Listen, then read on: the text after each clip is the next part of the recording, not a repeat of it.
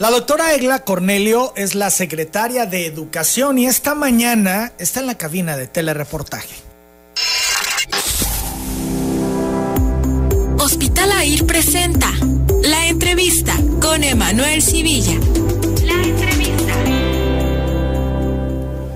Egla, bienvenida, ¿cómo estás? Bien, buenos días, buenos días a ustedes, buenos días al público que nos escucha. Ahora secretaria de Educación, viniste aquí como secretaria de Movilidad. ¡Qué sorpresa, Egla! Pues sí, este, quiero comentar que agradezco al señor gobernador Adán Augusto López Hernández que ha tenido esa confianza conmigo, ¿verdad? Eh, lo he hecho como ciudadana responsable y, y ahora, como bien dices, en la Secretaría de Educación, sumada al trabajo de las ciudadanas al, al servicio del Estado. Ahora, decía yo sorpresivo porque traías ya una ruta trazada sí. y un trabajo realizado en la Secretaría de Movilidad y con el cambio, de alguna manera, pues eh, se frenan las cosas en tanto inicia eh, el nuevo secretario. Pues no sé si se frena. Yo espero que esto se continúe. Hemos dejado una ley de movilidad eh, moderna, eh, que yo creo que va a seguir las rutas de la modernidad del transporte para el estado de Tabasco y de la movilidad también que se requiere con factores en derechos humanos. ¿Te sentías ya cómoda en la Secretaría de Movilidad? Pues es que el trabajo del servicio público no es de comunidad, sino de complejidades.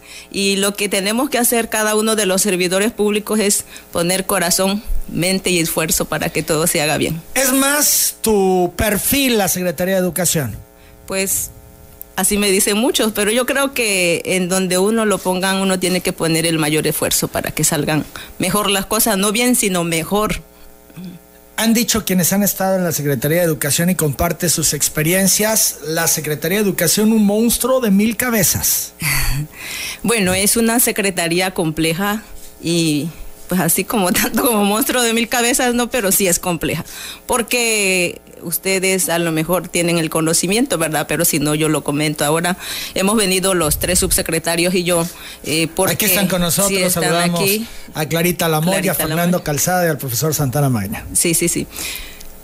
La Secretaría eh, tiene una complejidad mayor porque pues es el derecho a la educación es el fundamental para el desarrollo de cualquier país, de cualquier nación, de cualquier ciudad y estado.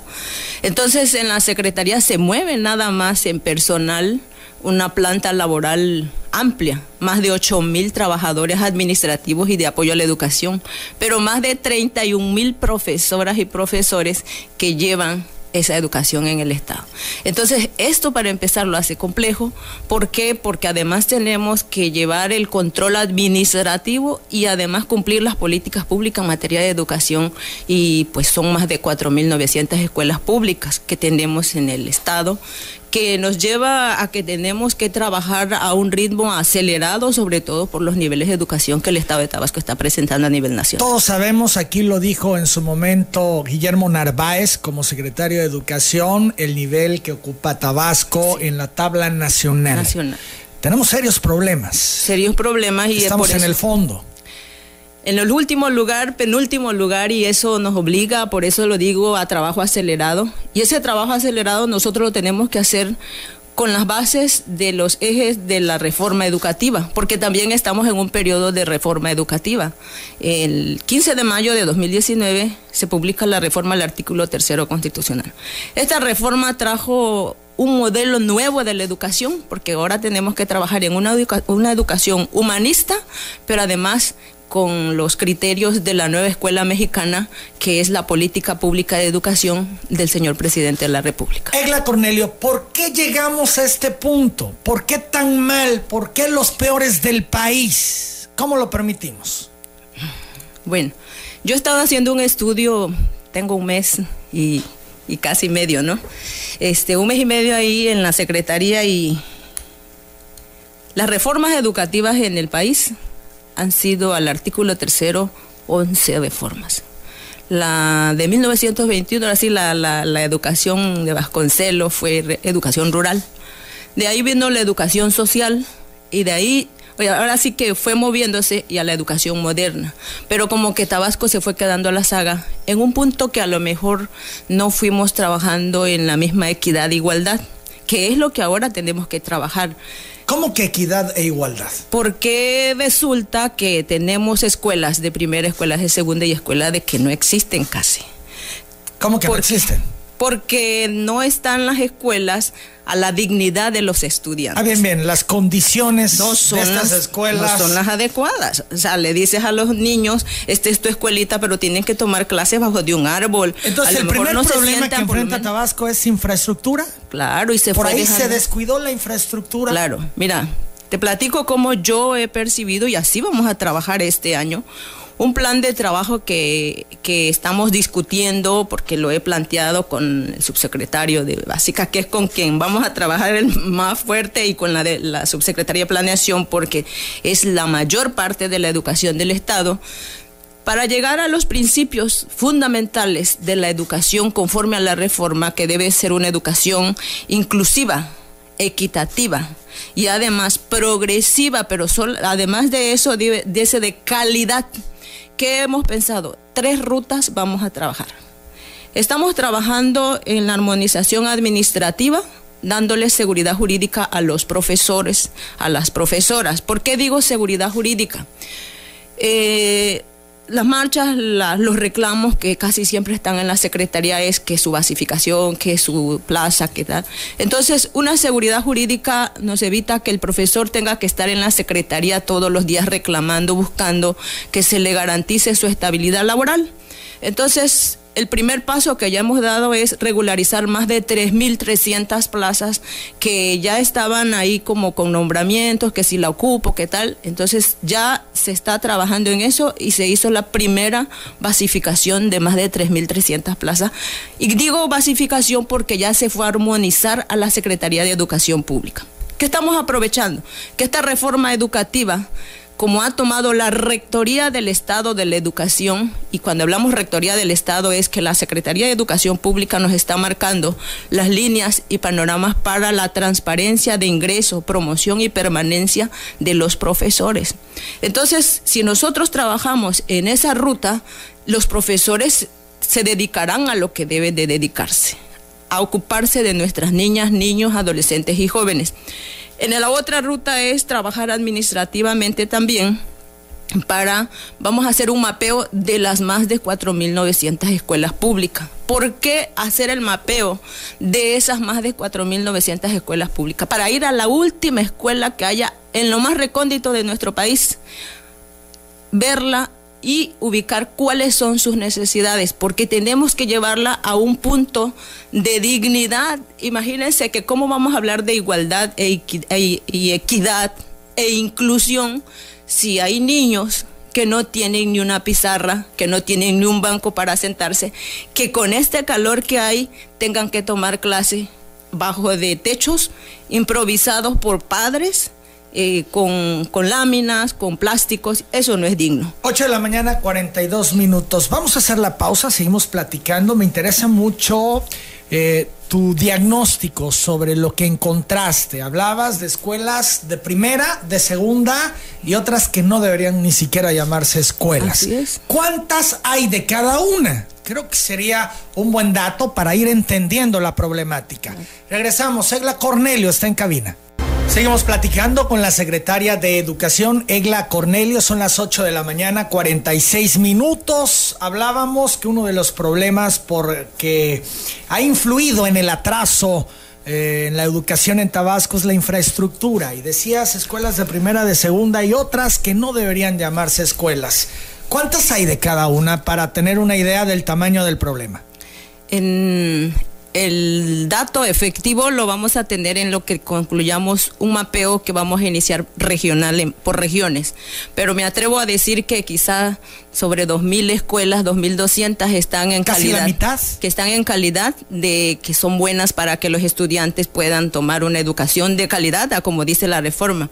Quizás otros 2.000 puedan estar en un intermedio, pero quizás las más de 900 eh, deben de estar en que no pintan para nada. Y es que cuando yo he podido, llevo un mes y medio y he podido ir aquí nada más a Tamulte de la Sabana, a ver y son nuestras escuelas de los estudiantes este, de lengua indígena.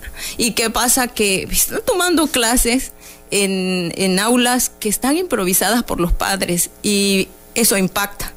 Entonces, lo que he planificado y estoy trabajando con la subsecretaría de Planeación, con el subsecretario de, Básica, es que nosotros tenemos que trabajar en recoger toda la información porque para hablar de equidad y para hablar de inclusión debemos ir hacia los que no tienen nada, ayudarlos a levantarse, llegarlos a un acercamiento al que están los demás. Pero ¿cómo hacerlo cuando hay un problema financiero en el Estado? Que, bueno, sabemos todos cómo están las cosas, donde se requieren muchos recursos para poder darle vuelta a esta situación. ¿De qué manera se puede enfrentar este tema?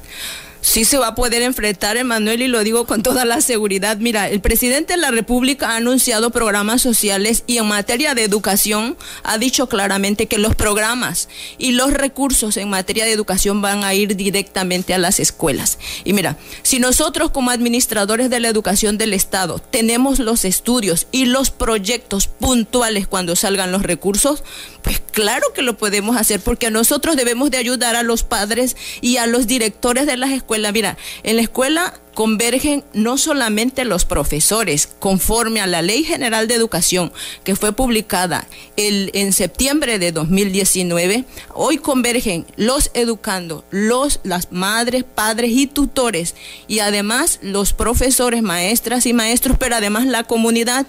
Eh, se ha recogido un capítulo en la Ley General de Educación del Consejo de, de Ciudadanos que debe de participar en la educación. Esto es que de repente vamos a estar hablando de una Contraloría Social de la comunidad que se debe de ocupar de vigilar que la educación sí llegue al estatus que corresponde.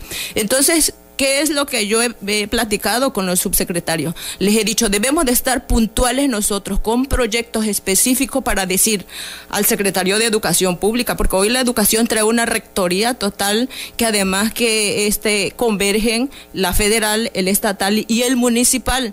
Entonces, si nosotros tenemos proyectos específicos de qué escuelas están en deplorables condiciones y les decimos en qué debemos de ayudarlos porque le falta mobiliario de pupitres, de bancos, donde los muchachos deben de recibir su educación, de mesas, de condiciones de su pizarra y todo eso. ¿Cómo que no lo vamos a poder ayudar? Claro, esa va a ser nuestro trabajo y los profesores que están asignados a esos centros de trabajo, ellos harán su parte, pero nosotros como administradores también haremos. Y si estamos listos con proyectos, Emanuel, Claro que sí, podemos levantarlos. Porque imagínense, si nadie ha hecho ese trabajo, por eso hoy hay muchas escuelas que tienen dos canchas tachadas, tienen hasta clima en su salón y qué bueno, así debería ser lo digno. Pero ¿Cuál es la diferencia con los otros? Bueno, a los otros tenemos nosotros la obligación y la responsabilidad de ayudarlos a levantarse y a llegar a ese estado de equidad. No todo es infraestructura, tú hablabas como uno de los factores. Hay quienes han señalado que los maestros han dejado mucho que desear, la vocación que debería de tenerse se ha perdido y el tema de los sindicatos, las plazas, ha de alguna manera prostituido todo este proceso de quienes lleguen a las aulas ocupando estas posiciones tan importantes. Esto es un tema de vocación, se pasó ya a un negocio y bueno, que eso ha afectado y ha incidido principalmente en Tabasco este proceso de nivel y calidad educativa. ¿Qué dices tú al respecto? Pudo haber pasado, Emanuel. Pero que eso va a quedar en el pasado, sí y me atrevo a hacer esa afirmación por lo siguiente. En la reforma educativa esta que fue publicada cuando se modifica el artículo tercero constitucional el 15 de mayo de 2019, pero el 30 de septiembre de 2019 se publican las reglamentarias y se publicaron tres leyes.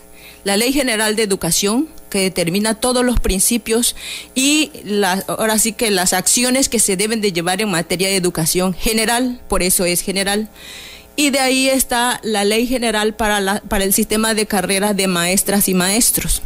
En esa ley general para el sistema de carreras de maestras y maestros, ahí el Estado está, está poniendo énfasis en que hoy ya los sindicatos no van a mover las plazas ¿Y por qué digo que los sindicatos no? Ahí entraron los principios de transparencia. Hoy están abiertas las convocatorias, bueno, se acaban de cerrar las convocatorias para promoción que es quien es director quiere aspirar a ser supervisor o a ser jefe de zona y eso, las convocatorias tienen que ir a convocatoria, tienen que ir a su evaluación y para que, para que puedan acceder a ese, a, ese ascenso que ellos están pidiendo, deben de aprobar y salir aprobados en su evaluación en las reglas que impone la Secretaría de Educación Pública. Ya no las impone el Estado. Esos son los nuevos, pero eh, los que están, los ¿cómo podríamos decir que en Tabasco está el profesorado? Es un, profesorado aprobado o reprobado, Egla? Bueno, para ellos también hay una ley, la ley reglamentaria del artículo tercero constitucional, que trae como fundamento y objetivo primordial la mejora de la calidad educativa.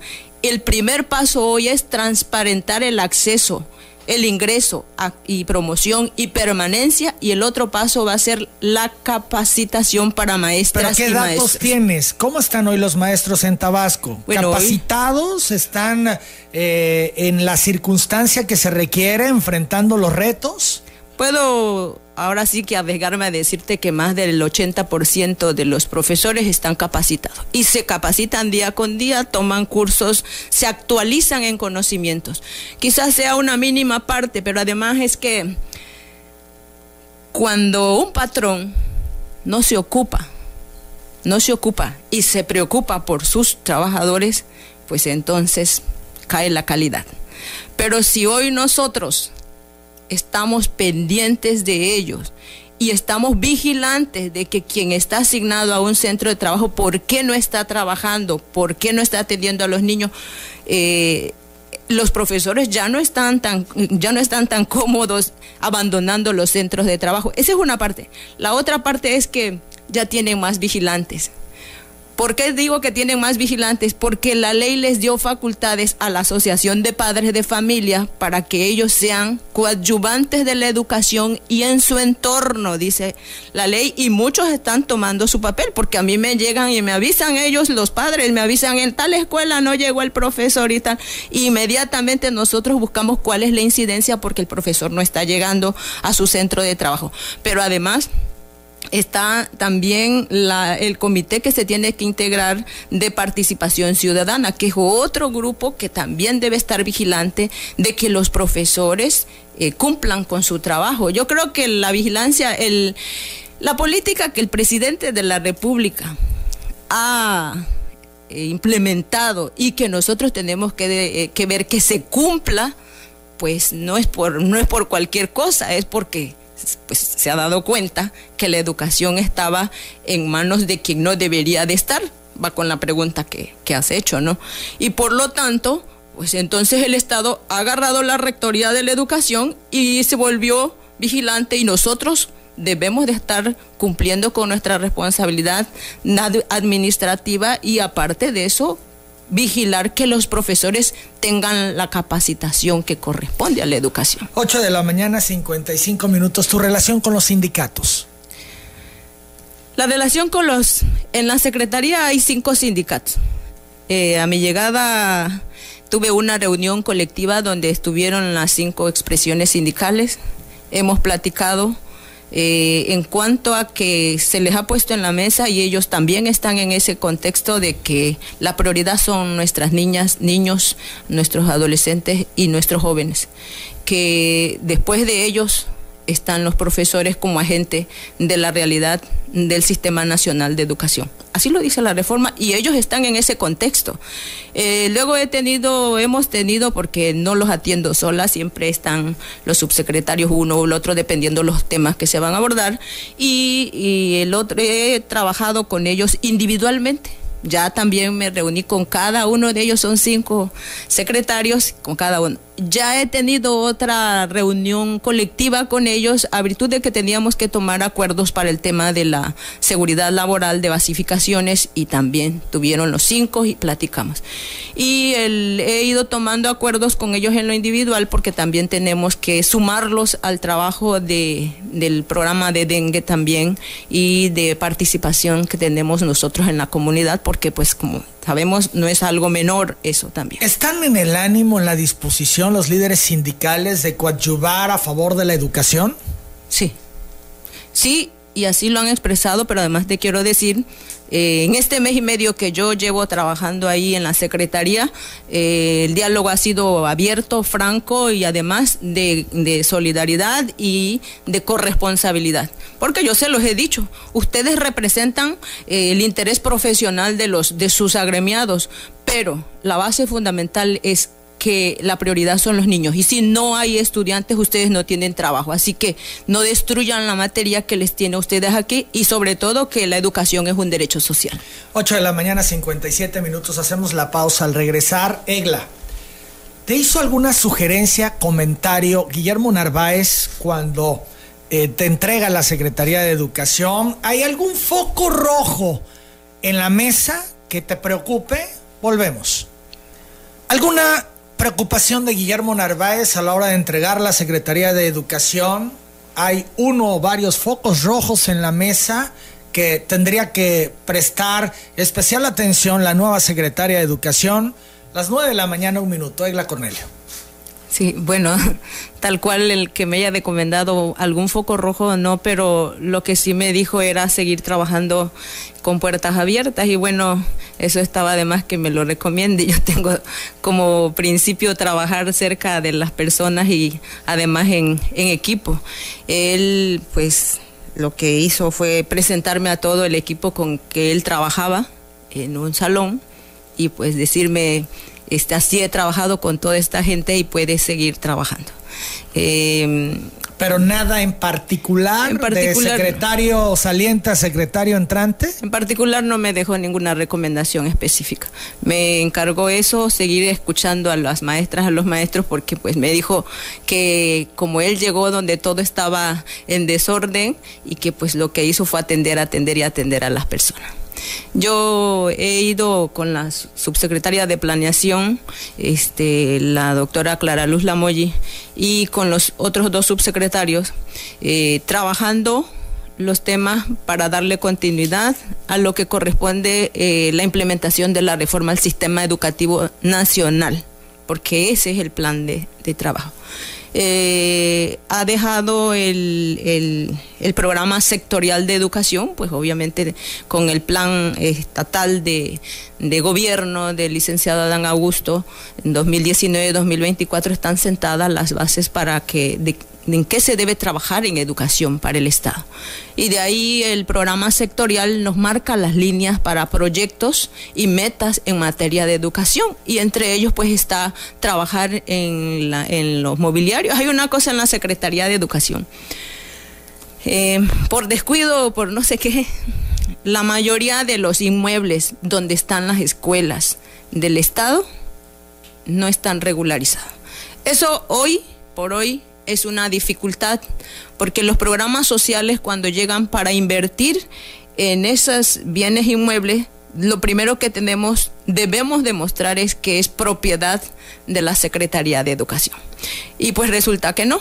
Eso también nos obliga a darle continuidad a un programa que ya se inició con el maestro Guillermo el año pasado, hicieron una parte de regularización, iniciaron procedimiento y hoy pues se tiene más de 1900 este bienes inmuebles regularizados o con posesión. Fíjate, es un tema importante, son las 9.4, de hecho la licenciada Leticia Gutiérrez me dice, te felicito por tener a Egla Cornelio en entrevista, excelente persona y servidora pública. Me dice, ¿qué pasa con la escrituración de los planteles escolares? Que ningún gobierno durante años se preocupó por saber quién era el dueño del terreno de la escuela y tienen un problema ahí que, bueno, podría complicarse. es lo que tú estás refiriendo. Exactamente. ¿Se tiene entonces el dato de cuántos planteles estaban, digamos, irregulares? Sí, más de 3.300 y tantos. De 4.000 y tantas escuelas. Sí, entonces, ¿qué es increíble. Es increíble. Eh, hoy se lleva regularizado este otro tanto, pero todavía nos quedan muchos. Entonces, ¿qué sucede? ¿Cuántos quedan todavía pendientes? Decías, Guillermo Narváez inició el año pasado con este proceso ahora me pasaron el dato del jurídico que llevan regularizados sobre 1114 este, Se avanzó el año Se avanzó entre el año pasado y ahora porque hay una cosa que también ahí los padres de familia a veces como quieren acceder a recursos porque el municipio no puede invertir si no se demuestra la propiedad. La federación no puede invertir si no se demuestra la propiedad. Entonces salen los programas sociales y no pueden acceder a esos programas. Entonces los padres de familia se están poniendo también a la actividad de exigir que se regularicen y pero nos lleva tiempo. El tiempo promedio para poder tener una regularización va entre siete meses y año y medio.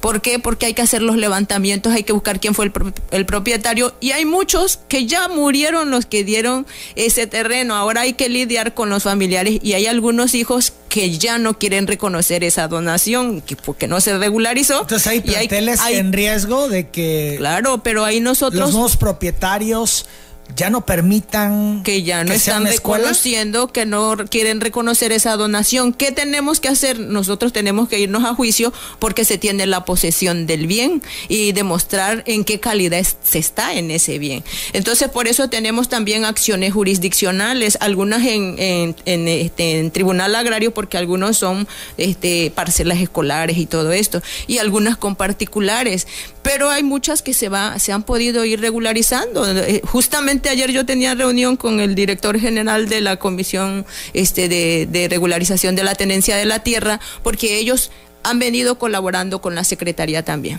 Bien, entonces, ¿en este sexenio quedará resuelto este tema? Claro, es compromiso que tenemos.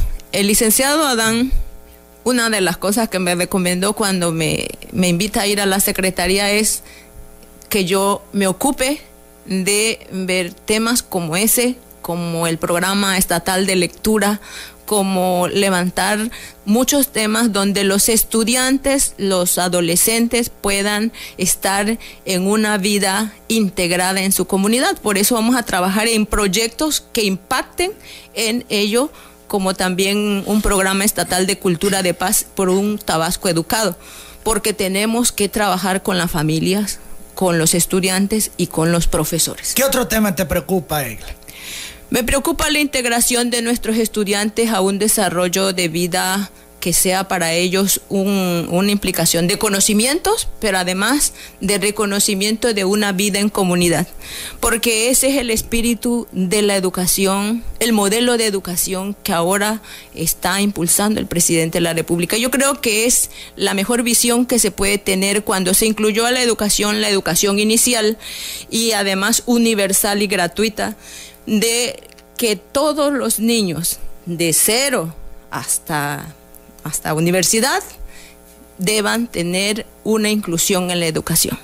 De esa manera, eh, en este tiempo que yo esté ahí, he invitado a los maestros, como yo se los digo, ustedes llevan 40 años aquí maestros, le digo, pero yo estoy llegando a incluirme con ustedes y lo único que les pido es que levantemos esto porque un Estado sin educación es un Estado con violencia. Y cada vez que nosotros dejamos que nuestros jóvenes nos los arrebate eh, la, delincuencia o todos esos vicios que los bombardean las, las redes sociales, les dejamos espacio a que nuestro Estado no camine hacia la integridad, hacia la armonía, hacia el desarrollo, sino que, que tenemos deserción educativa y eso también es un tema de preocupación para nosotros. ¿Cuál es el porcentaje? Tabasco tiene la deserción del 10% casi de, deserción educativa. Está dentro de los primeros lugares de deserción educativa a nivel media y a nivel superior. Inclusive a nivel superior es el más alto. ¿Y se sabe por qué? Pues porque ha de ser porque hay un tema de oportunidades. Mire, Manuel, el conflicto son situaciones que las personas viven diariamente. Y si en su casa los jóvenes tienen conflictos y en el medio donde ellos conviven hay conflictos y si no hay nadie que les ayude a decir estos son los factores del conflicto, pero a través de estos factores tú puedes crecer, puedes transformarte o puedes desarrollarte, los jóvenes se nos pierden. Eh, hay muchas oportunidades hoy que el presidente de la República y el Estado está adoptando de, eh, de becas y de todos esos programas de inclusión pero no se les está capacitando a, a nivel familiar. Los valores, ah, también la educación que está ahorita en la ley general es valores, es honestidad, es ética, es no corrupción y es además con enfoque de género, porque es inclusiva y además que se busca que vuelvan a las aulas la, la ética, la filosofía, la música, el arte, el deporte y además el conocimiento y el amor, el interés por el medio ambiente. Todo eso integra el artículo, creo que es el 7 de la Ley General de Educación. Entonces, nosotros hoy nos preocupa trabajar en programas que integren a todo el ente de la sociedad, que incluye desde la familia, la escuela, los medios de comunicación, porque también los medios de comunicación tienen un capítulo en la Ley General de Educación. Y es que todo esto lleva un eje rector eh, internacional y de preocupación internacional. En la Agenda 2030, el objetivo cuarto de la Agenda 2030 para el desarrollo sostenible, también lo que tiene como fundamento es la educación incluyente, equitativa y además que tenga como factor el conocimiento general para que la persona tenga un desarrollo de vida digna. 9 de la mañana, 11 minutos. ¿Qué se puede hacer en cinco años, cinco años que faltan de esta administración? ¿Cuál será el compromiso? ¿Cuánto se va a avanzar en estos cinco años? Son las 9.11, la pausa, regresamos, seguimos platicando con Egla Cornelio. ¿Se va a poder avanzar significativamente en estos cinco años que quedan de administración? ¿Se puede avanzar? Estamos en el penúltimo lugar en calidad educativa. ¿Cuál es el compromiso, Egla Cornelio? Sí se puede avanzar. Y vamos ¿Cuánto a se va a avanzar? Me atrevo a dejar el reto que avanzamos a un 80% donde debe estar la educación en Tabasco. ¿Y eso en la tabla nacional para tener una referencia, ¿qué significa? Que dejemos de estar, sí, que dejemos de estar en los últimos niveles como estamos. Hoy estamos en el penúltimo media Tabla, ese es el compromiso, media tabla. Sí, y si nosotros nos ponemos en ese nivel, es que sí podemos. Nuestro estado tiene 17 municipios. En comparación con estados que tienen 256 municipios o que tienen más, tienen 500 y tantos municipios, nosotros lo que tenemos que hacer es voltear a ver cada región de nuestro estado.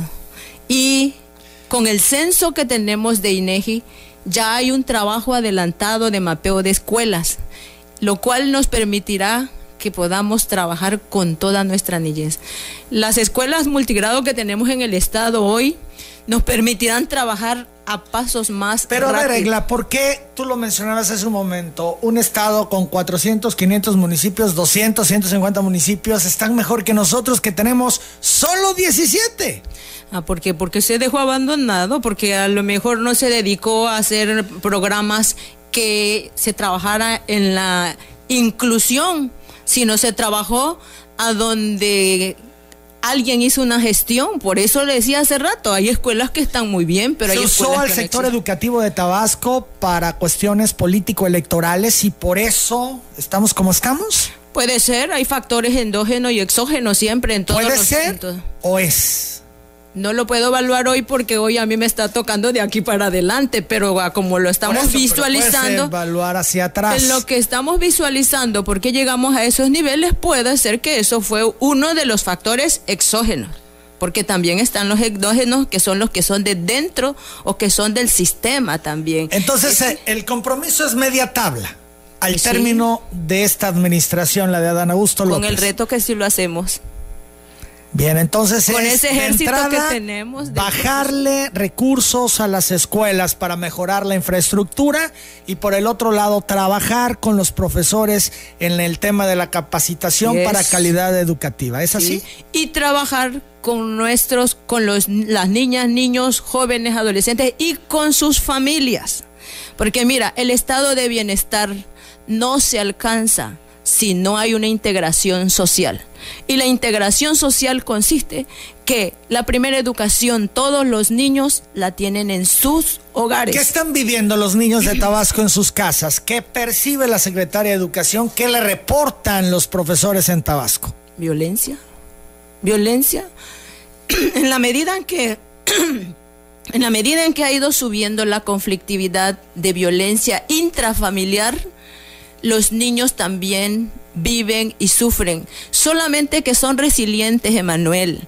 Pero lo que sí es verdad es que los niños a la escuela llegan violentados y las maestras y los maestros hacen lo posible por ayudarlos, pero también tengamos en cuenta que las maestras y los maestros también están viviendo un estado de, de resiliencia para sobrevivir en una sociedad convulsionada que tenemos. Imagínate si no trabajamos desde abajo con la familia, si no trabajamos con los jóvenes, cómo le hacen los maestros para salir adelante también con los muchachos en el aula. Es que no son solo nuestros adolescentes, que nuestros niños de preescolar ya llegan en estado de depresión, llegan en estados que, que, ¿quién te mordió? ¿Por qué estás así? Y pues los niños a veces dicen las cosas, pero cuando los maestros hacen su entrevista con los padres, viene violencia esto tenemos que trabajarlo los también. Los padres reclaman a los profesores. Pero eh, los niños vienen también violentados de sus casas, Emanuel. Entonces, por eso es que tenemos que trabajar con las familias, con los padres. ¿Es difícil ser maestro, Egla? Pues no difícil, es mayor responsabilidad y mayor compromiso. Pero dadas las circunstancias que se tienen en el entorno, que hoy los padres de familia, en vez de darle la razón a los profesores cuando sancionan por alguna circunstancia, alguna falta al alumno, se ponen de parte del hijo y se le van encima al profesor, enfrenta al niño, perdiéndole el respeto al profesor. Eh, es complicado, ¿no? Es complicado, mira, llevo mes y medio ahí y en menos, en menos de un mes recibí a más de cuatro profesores que entraron padres y los golpearon eh, dando clase porque por, por alguna situación. Entonces, un maestro llegó, un maestro joven, ese muchacho, el profesor dijo que lleva ocho años y tanto de ser profesor, estaba dando su clase en el, en el aula y de repente llegó alguien y le metió, lo golpeó y se salió. Entonces, y le dije ahora sí que en la entrevista que porque llegan hasta mi despacho y yo cuando estoy ahí yo los recibo inmediatamente los escucho pues porque eso nos va a dar a nosotros elementos que tenemos que trabajar en temas de protocolos de seguridad escolar y de muchas las ganas de ser maestros de dar clases de contribuir con la sociedad en su labor docente pues eh, bueno, tal cual que me digan que no, que no quieren seguir siendo maestro, no, sino llegan preocupados, Emanuel. Y eso también a mí me preocupa porque me obliga a que tenemos que buscar mecanismos de seguridad escolar, mecanismos de mejor convivencia, de mejor convivencia escolar, aunque hay un programa de convivencia, pero se diseñó solamente entre estudiantes, pero todavía hay que trabajarlo más hacia afuera de integrar a los padres, integrar a la sociedad, de cuidarnos unos con otros, porque realmente eh, ayer justamente, antier, es que una escuela en Paraíso de repente me llegan los mensajes de una madre que le manda amenazas a las maestras y les dice cosas y media, entonces yo lo que di instrucción fue que dije, bueno, vayan y pongan la denuncia en la fiscalía porque no esperemos que pasen cosas. Que quede el antecedente además. Y, lo que se llevó como muestra como prueba fueron los mensajes que están escritos, ¿verdad? Entonces los textos, los mensajes de texto. ¿Y, y qué es esto? No con el ánimo de agrandar la situación, sino de que a través de autoridades podamos tener encuentros de atención a víctimas, porque nosotros no sabemos por qué esta mujer tiene tantas cosas en su cabeza para amenazar a la profesora porque no deja sacar a la niña en la hora que ella quiere y tal cosa. Entonces no lo sabemos, pero como yo les he dicho a los profesores cuando me llegan a comentar esta situación, ustedes deben de mantener el respeto, lo que sí tenemos que hacer es cubrir las etapas de seguridad. Y entonces estamos buscando que darle aviso a la autoridad que corresponde y nosotros tomar medidas de precaución. Un programa que debemos de seguir trabajando son las cámaras en las escuelas y todo esto, porque eso nos va a ayudar a inhibir ciertos actos, inclusive dentro de los planteles escolares. Sin duda, hoy no es fácil ser maestro. Sin duda que no tema, son las 9.23, se enfrentan muchas cosas. Claro que hay de pronto situaciones provocadas por los profesores. Algunas. Pero me parece que en la mayoría el tema está en, los padres de familia, ¿no? Aquí hemos ventilado videos donde padres de familia se le van a golpes a los profesores y que enfrente de los niños. Vaya en una circunstancia muy, muy lamentable. Hay otro tema, Egla, que creo que es muy importante ventilar esta mañana.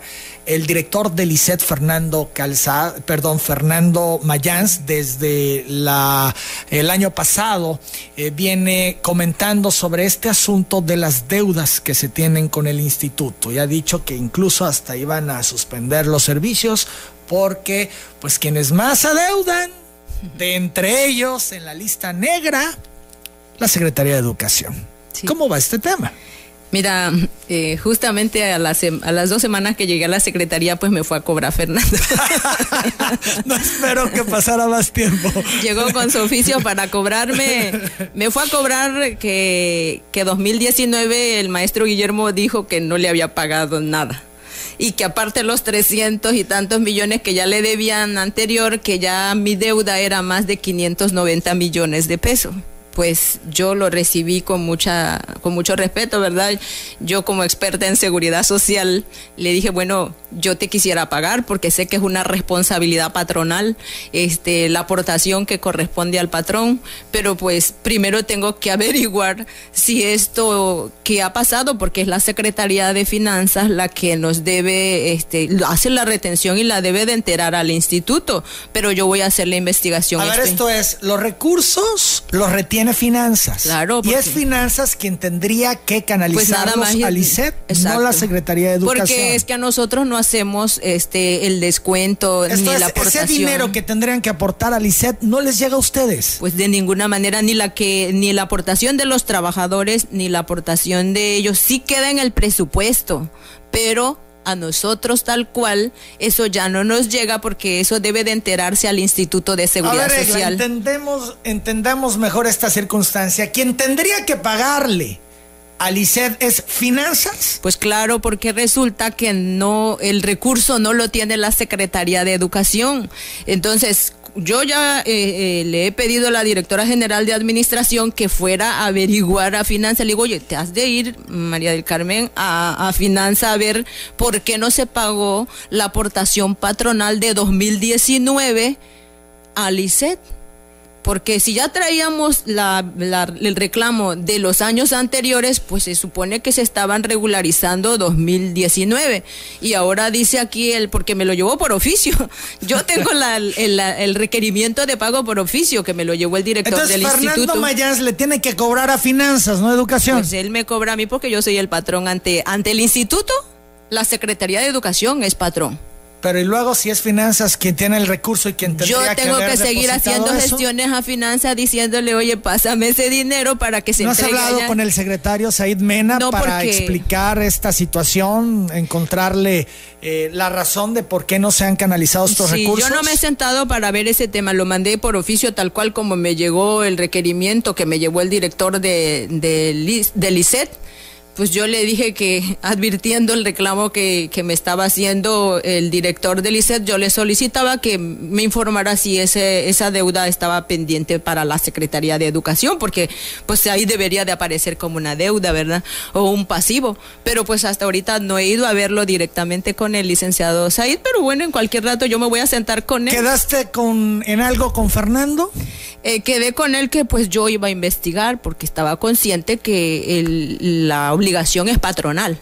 Claro que ustedes tienen la obligación. Sí, yo lo sé, sí, yo soy. Y está dentro del presupuesto, además. Pues así debió haber sido, así está ahorita también planificado en todo lo que es el ramo de prestación de creo servicios. Que quien tendría que explicar esta situación es el secretario de Finanzas, Said Mena, saber por qué no se depositó un solo peso en 2019 por este concepto y qué pasó también cuando él recibió la Secretaría de Finanzas, por qué no se hizo lo propio en años anteriores. Sí, de 2019, según lo que dice su oficio ahí del doctor Fernando Mayans, es que les pagaron enero y luego febrero por ahí que fue donde se les fue perdiendo otra vez el pago de 2019.